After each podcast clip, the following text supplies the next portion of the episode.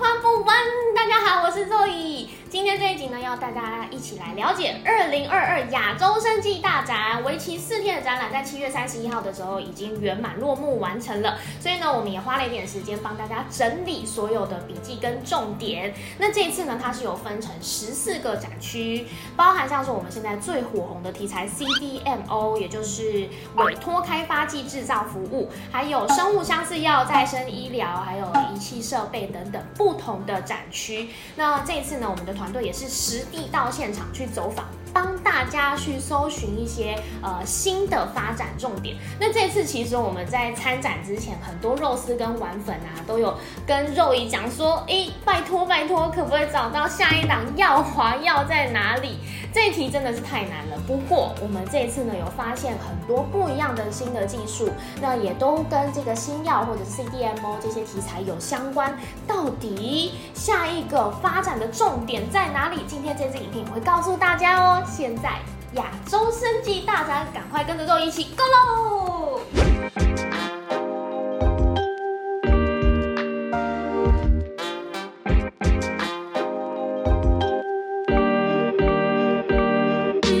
首先第一个呢，先带大家来看四一七一的瑞基，这个曾经大涨一百二十七 percent 的检测类股。那投资人其实只要听到这个检测类股啊，哎，大概应该都是对瑞基有一点印象哦。那之前是因为 COVID-19 的疫情席卷全球之后，那这个 PCR 的检测需求也大增。那其实瑞基近期的股价最漂亮的成绩单，应该就是在今年本土疫情开始呃发展的这个时候，大概在四月多的时候，它最高点呢是从三月不到一个月的时间，就从八十三块大涨到一百八十九元，所以有大涨了一百二十七 percent 哦。那在疫情之后呢，它的下一步该怎么走？今天呢就会来告诉大家喽。其实，在疫情之前啊，它这个核酸检测是用在水产，再来他们就跨领域到畜产。最后再进程到人类疾病，那也因为这次 COVID-19 的疫情的关系，所以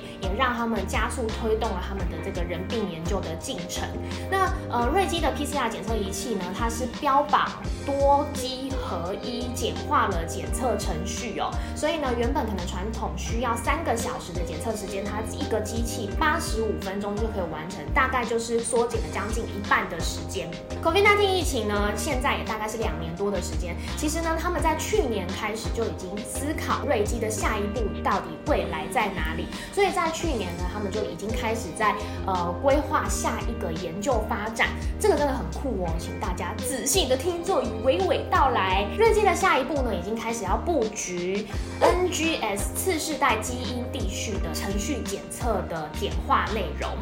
如果说未来研发成功的话，它将会掀起一个实验室下一个进程的里程碑。什么是 NGS 次世代基因定序呢？简单的来跟大家介绍一下，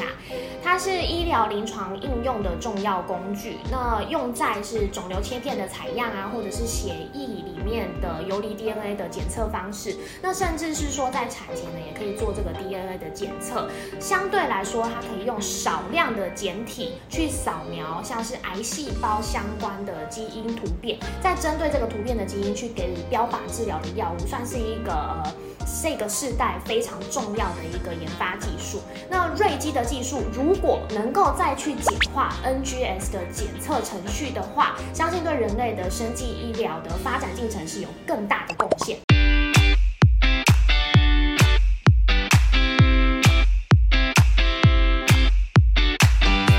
再来呢，就直接进到我们的重头戏六四四六耀华药生技类的新股王，这次在访问生技展之前呢，其实很多人都想要知道到底哪一个是下一档耀华药，耀华药到底是什么？为什么这么厉害？大家都这么多人讨论呢？那很多人想到耀华药就会想到张钧甯，因为他在二月的时候有参加耀华药的私募，那那个时候股价呢到现在以最高是五百八十三元的股价来算的话，耀华药已经是大涨了一百四十八 percent。所以以张钧甯账面上的获利呢，是超过了八千九百万这么多，这真的很夸张哦。那其实他有一个参与私募呢，三年内的闭锁期是没有办法去卖出这些股票的规定。所以呢，其实呃三年后如果大家还记得的话，就可以再来关注一下我们的女神张君令，到时候她的获利是多少钱呢？那到底是什么样的生技公司，可以让各界的政商名流愿意花三年的时间去等它，去参加这个私募呢？那耀华药这一次展出呢，除了他们自己的摊位之外，在中部科学园区，还有国家生技科学发展园区呢，也有协作展出。可见呢，他们是在国家发展的这个生技医疗技术，它是扮演了一个重要的角色。这一次的展出，他们有分成三个重点。第一个就是针对血液增生疾病、血液肿瘤的这个新药，在二零一九年是有通过了欧盟的官方核可，在二零二零年通过了台湾的卫福部还有瑞士的核可，在二零二一年呢，韩国、以色列还有美国 FDA 的药证都有拿到，所以都有在这几个国家贩售。其实也是从这个二零二一年十一月拿到美国 FDA 药证之后呢，股价有上涨一波，也是因为这样子的一个原因。那股价呢是从一百。元的位阶，只花一个月的时间就跳升到四百元这么高。那耀华药的下一步，这个新药股王，它的下一步该怎么走呢？当然就是要迈向国际化。那生技股股王这一次呢，也是在这个生技展当中呢，是获得了年度产业创新奖的肯定。耀华药在上个礼拜呢，它有标到了四千三百平的桃园航空城土地，所以预计呢，在接下来在这个航空城的旁边呢。就可以去呃做一个销售全球的一个计划，包含像是备货基本库存量也都可以在这边进行。计划呢是在桃园建立一个属于他们的仓储物流中心，所以呢也预计在呃桃园新建他们的针剂厂。在未来，原料到充填一条龙都在桃园完成，那直接透过这个机场可以发送到各地。预计呢，在三年后可以完工，也预计这接下来会是一个另外一个话题炒作喽。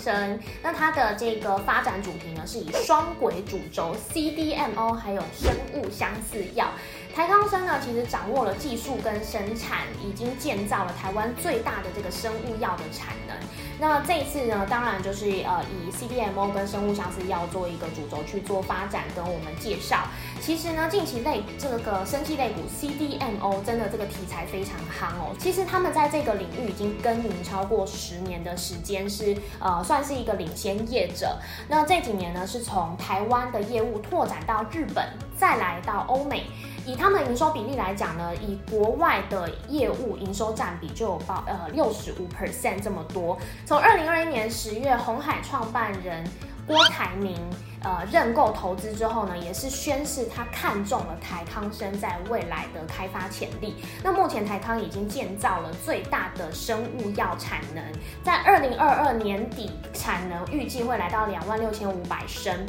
今明两年会再多盖一点五万升的不锈钢厂，所以呢，在预计八年之后呢，产能会是三星生物的一半。放眼全世界呢，会是前二十大厂的排名哦。那很多人呢，其实都会把台康生比喻成 CDMO 界的台积电。怎么说呢？CDMO 这个呃技术呃，简单来说就是委托开发及制造服务。那简单来说，我们也可以把它想象成它就是各种医药品的外包生产服务，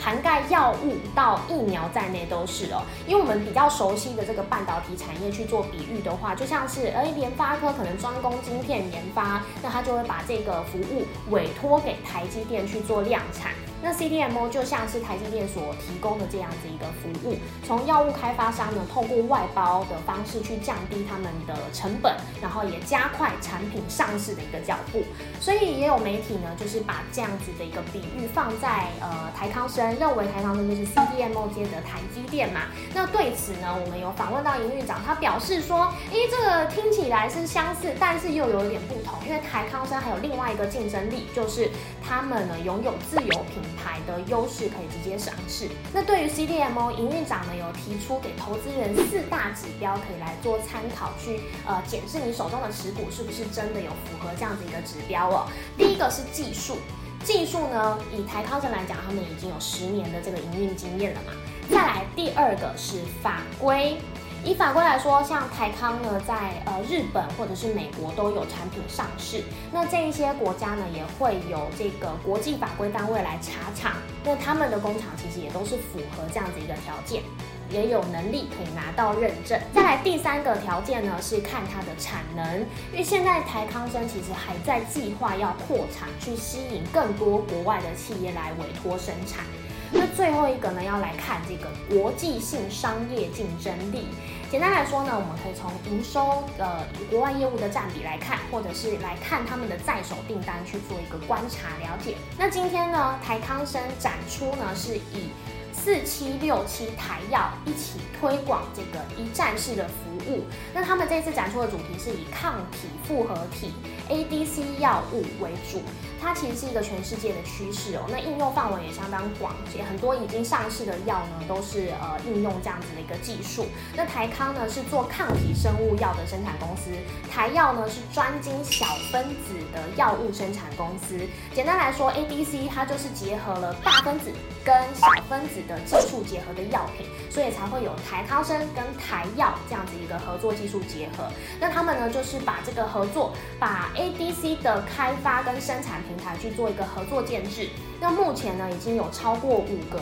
以世界级知名的药厂有去跟他们呃请出这个合作的申请服务。接下来呢，我们再走到三五八三星云。哎，想到星云来参展，大家一定会觉得很疑惑，嗯，星云不是半导体相关，嗯，台积电设备概念股，它怎么会来这个生技展啊？星云的这个企业呢，他们有不同的部门去做发展，所以代理事业部其中也是代理的相关，像是实验室的分析设备。所以我们在摊位上呢有看到它有展出的相关一些机器来，呃，可以测试成分粘度的机器，它还蛮酷的哦，它可以协助像是生技业或者是制药、化妆品业做原料的检测分析。那标榜的就是以非常微量的呃元素。就可以去做年度的测试，也降低了他们实验室的成本。那在另外呢，我们也看到有一些优化显微镜的设备改装，譬如说侦测器啊，还有影像模组等等。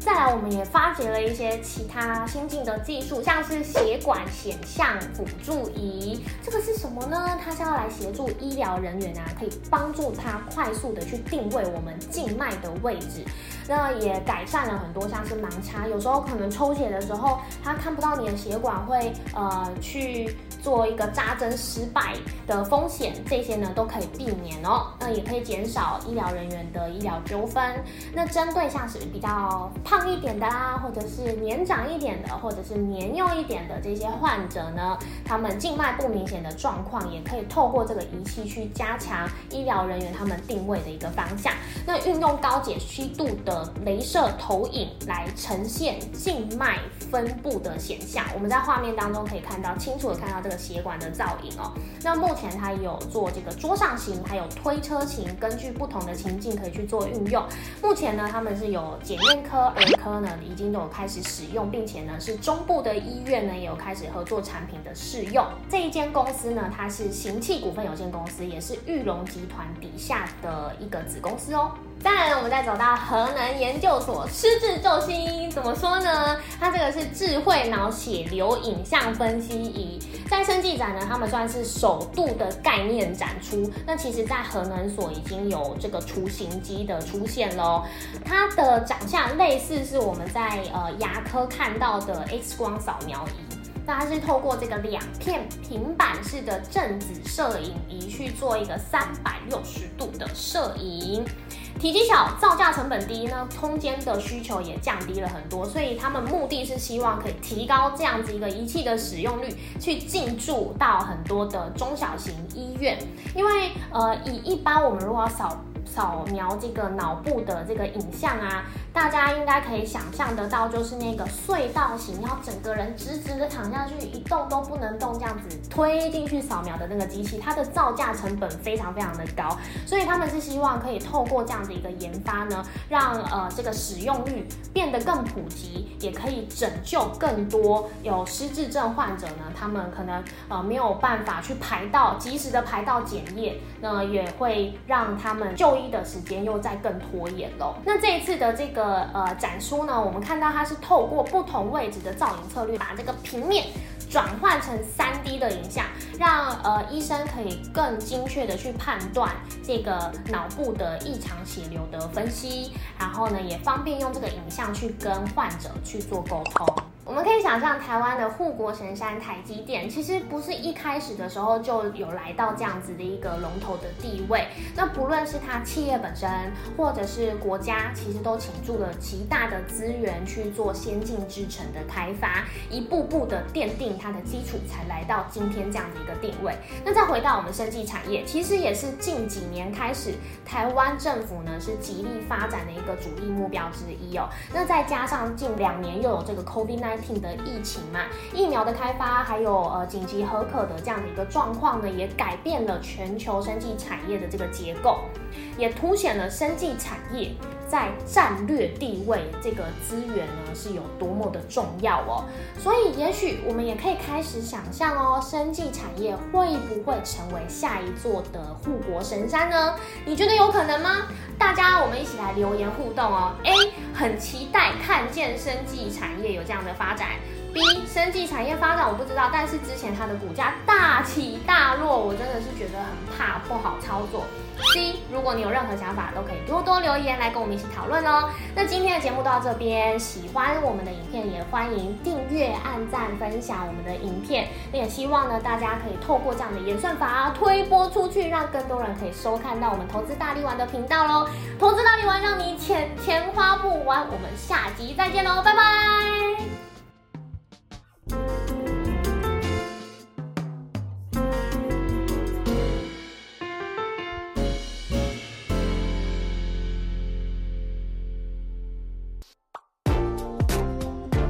这里提供的内容，你把画面往下卷，看到留言连接了吗？点进去之后给我五星评论吧。如果可以再请我喝一杯咖啡，我会很感谢你哦。